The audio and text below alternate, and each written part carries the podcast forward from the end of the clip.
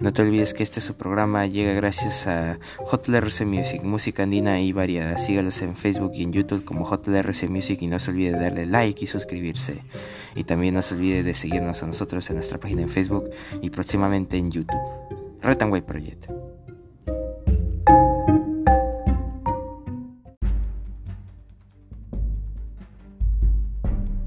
Muy buenas a todos, bienvenidos a este su programa Retanway Project, Perú de cabeza barra invasión.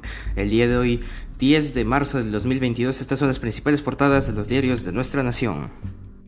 El diario de la República en portada, oposición, ya tiene los votos para citar a Pedro Castillo, pero los 87 votos para aprobar la vacancia sigue lejos. Congresistas de Acción Popular y Alianza para el Progreso anunciaron que sumarán sus votos para que el presidente eh, y su abogado respondan los más de 30 puntos que tiene la moción. Iniciativa tiene actualmente 50 firmas y para que se admita debate requieren 52. Entre los temas para aclarar están los casos de Karenín López, designación de ministros y otros. Pleno ve hoy interpelación a ministro de Salud y de Justicia.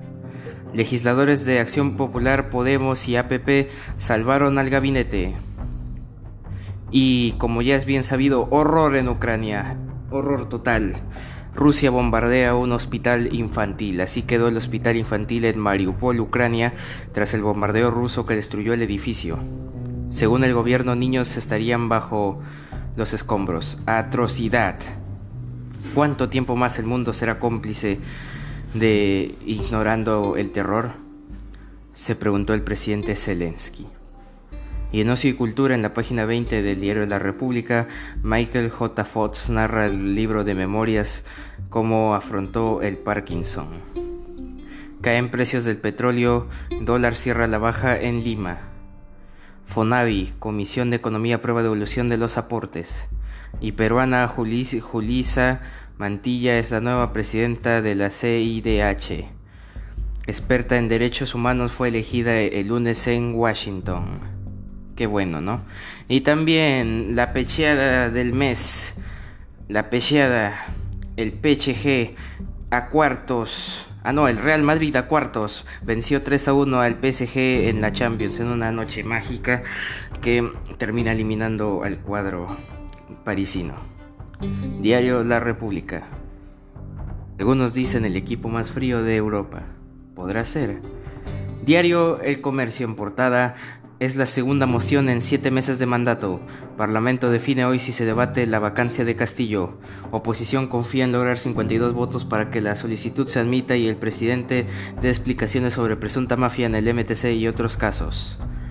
Control. Se desestimó ir por la censura directa de ministro de Salud y primero se votará por una interpelación. Igual se actuará respeto al titular de justicia. Eh, invasión a Ucrania, bombardean un hospital pediátrico. pediátrico. Al menos 17 adultos resultaron heridos tras el ataque ruso a un centro de salud infantil en Mariupol. La condena fue global. Una mujer embarazada es rescatada por socorristas en medio de la destrucción, lo que se ve en la imagen. La ONU y la OMS y países como Estados Unidos condenan condena, condenaron inmoral y bárbaro el uso de la fuerza militar contra instalaciones sanitarias y sus pacientes. Desde Moscú se indicó que batallones nacionalistas ucranianos habían evacuado a las personas. Interesante, ¿no? También no cesan los atropellos, piden a Comisión Interamericana verificar ataques a prensa en el Perú. El CPP afirma que existe un ecosistema de agresión que es mantenido por el gobierno y hallan en buen estado el legendario Endurance. Se hundió en 1915 en mar de la Antártida. Drones encontraron el barco a, a, a 3.000 metros de profundidad. Un barco hundido. Y Comisión de Economía insisten en ley que dispone de devolver 42 mil millones de soles a los, a los fonavistas inviable. Expertos señalan que la norma es inconstitucional y causaría un problema fiscal. Monto equivale a casi el 21% del presupuesto público. También, aprobación del presidente en el sector rural cae 5 puntos. 26% es el respaldo general que tiene el gobernante en el, ámbito rural, pasó de 47% en febrero a 42% en marzo. El 66% de los entrevistados considera que es negativa la gestión del profesor al frente de la jefatura de Estado. El 54% desaprueba al primer ministro Aníbal Torres y el 61% a la titular del Parlamento María del Carmen Alba. Y también, como no va a informar, Benzema marca tres golazos al PSG y clasifica al, Real en, en la Champions. Tremendo lo que pasó esa noche. Diario El Comercio informó en su portada. Y en portada el diario Deport, su diario de deportes galáctico, soy yo. Benzema estuvo en una jornada brillante y con un hack trick dejó sin Champions a Messi, Mbappé y a Neymar, que nada pudieron hacer frente a la jerarquía merengue de la mano del gato. El Madrid se apunta como favorito para levantar la orejona. Así lo anunció Administración Crema, Quispe renovó por tres años y arranca ante Melgar en Arequipa, Benavente se mete al 11 y ya entrena en el RIMAC. Yoshi fue presentado a lo grande, a lo grande, 3 a 1 el Real Madrid contra el PSG, dándole la vuelta en el global. Y también informamos que desde los cuartos de final, Web Project Deportes le llevará todos los resultados y los partidos de la Champions. Y bueno, en otras portadas el diario La Gestión, de las 266 opciones de inversión, solo 86 arrojan ganancias. En el, en el diario Perú 21, ministro hace agüita. Padres, padres le reclaman indignados por el abandono de sus hijos en el hospital del niño. Hernán Condori está en nada y justifica su inacción e ineptitud, señalando que solo tiene un mes en el cargo. Congreso evaluará hoy su censura. Investigan contratos con empresas chinas. Contralor. Es posible un nuevo club de la construcción en el MTC. Página 5. Zelensky pide ayuda militar a Occidente. Ucrania acusa a Rusia de bombardear un centro de salud infantil. Eduardo Torres Llosa, el, el perfil del nuevo gerente general del BCR. Página 7. Y también Pleno decidirá esta tarde el futuro de la moción de vacancia contra Pedro Castillo. Página 2. Si se logran los 52 votos, Castillo deberá responder. Y en el diario Correo, con la lampa en sus manos. Acción Popular fue artífice de la confianza otorgada al gabinete.